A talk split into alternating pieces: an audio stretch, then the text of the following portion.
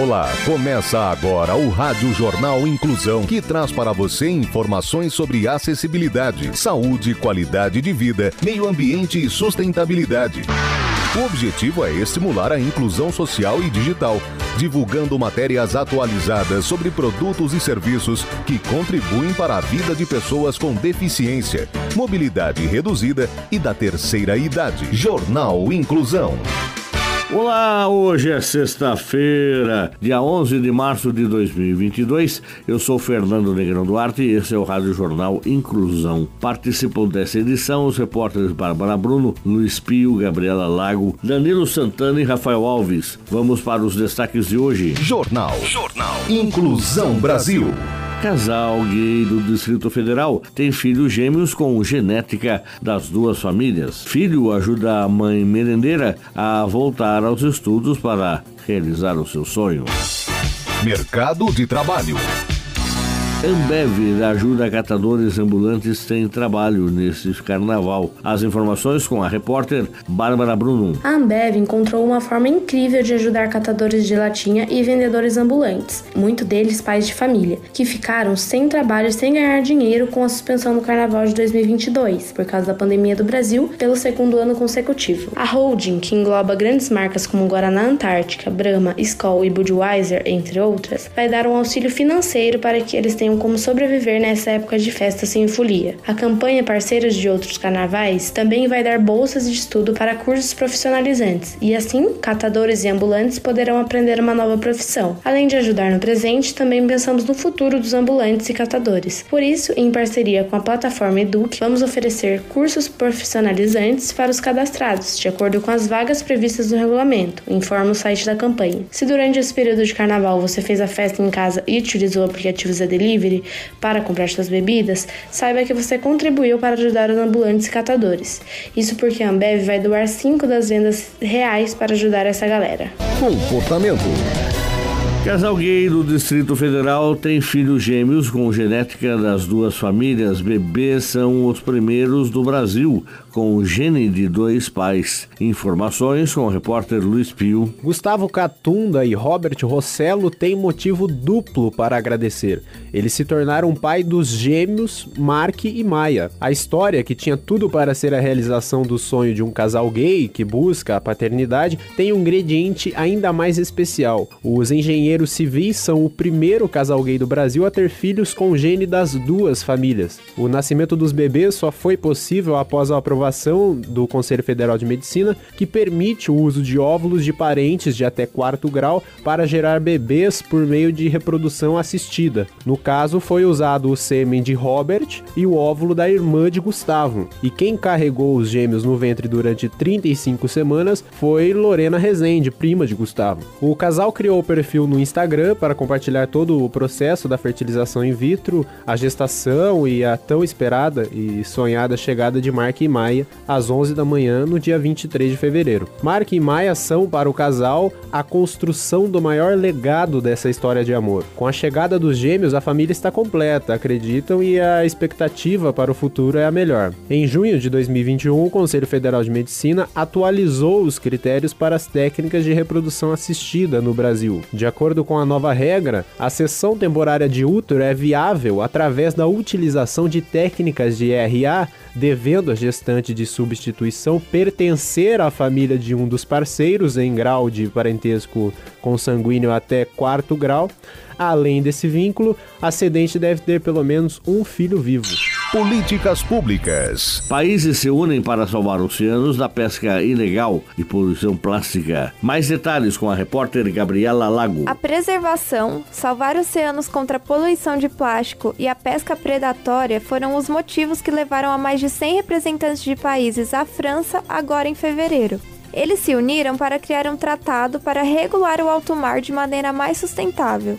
O One Ocean Summit, nome dado ao evento, deve se firmar e se transformar em uma lei agora em março, quando a Organização das Nações Unidas se reunirá com os representantes da comissão. O acordo internacional quer implementar leis de alto mar, devem valer fora da jurisdição territorial de qualquer país.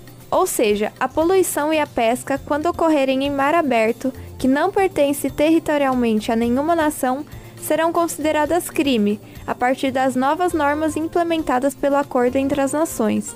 E as primeiras ações já foram apresentadas a cidade do Cabo vai restabelecer padrões de segurança para navios de transporte. Já os países da União Europeia disseram que vão enviar marinhas nacionais para intensificar a vigilância de embarcações de pesca ilegal. A Colômbia e a França também anunciaram em conjunto um programa de financiamento de carbono azul para ajudar a melhorar a restauração de manguezais costeiros e outros ecossistemas importantes. Falando em nome do setor privado, 22 países de navegação se comprometeram a reduzir a poluição sonora submarina, a poluição por enxofre e as emissões de gás efeito estufa acima do convés, enquanto 18 portos também se comprometeram a reduzir as emissões. História de superação. Filho ajuda a mãe merendeira a voltar aos estudos para realizar sonho. Rafael Alves tem as informações. Tem sonhos que não são só da gente, são também das pessoas que nos amam. Na Bahia, o cientista social Danilo Santana, de 24 anos, ajudou a realizar o sonho da mãe dele, que é merendeira. A dona Dijanira Santana, de 49 anos, queria voltar a estudar, mas não conseguia. E este mês, o sonho dela se realizou.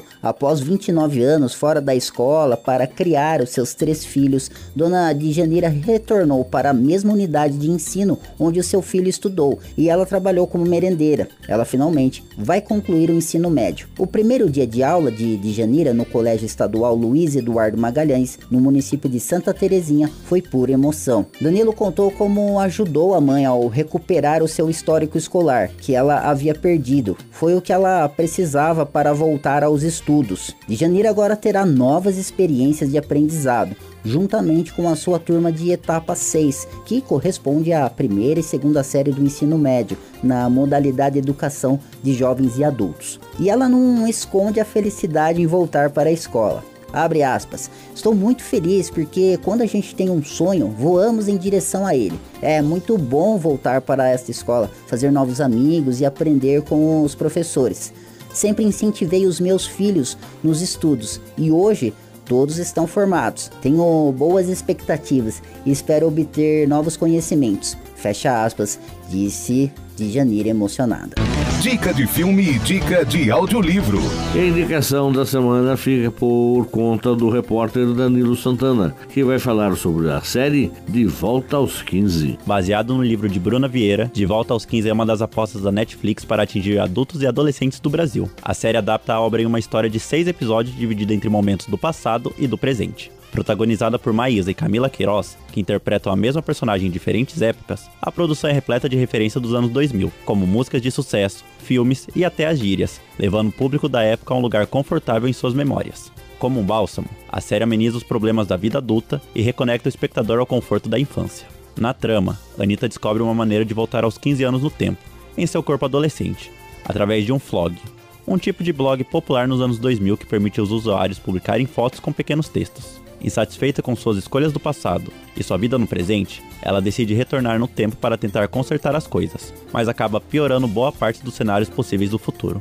Esses novos problemas fazem com que ela dê várias viagens entre as épocas até que tudo esteja de acordo com os planos dela, o que não é uma tarefa fácil. A série está disponível na Netflix e conta com seis episódios que dá para maratonar em um dia. Eu queria tanto ter uma segunda chance.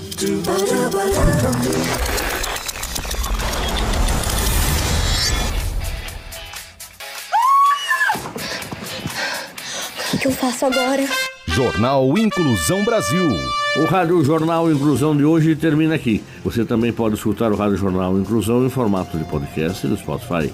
Se quiser entrar em contato com a gente, envie um e-mail para radioniso.br, repetindo radioniso.br ou pelo nosso WhatsApp número 15 99724 3329 15 99724 3329 Obrigado pela audiência e até o próximo programa.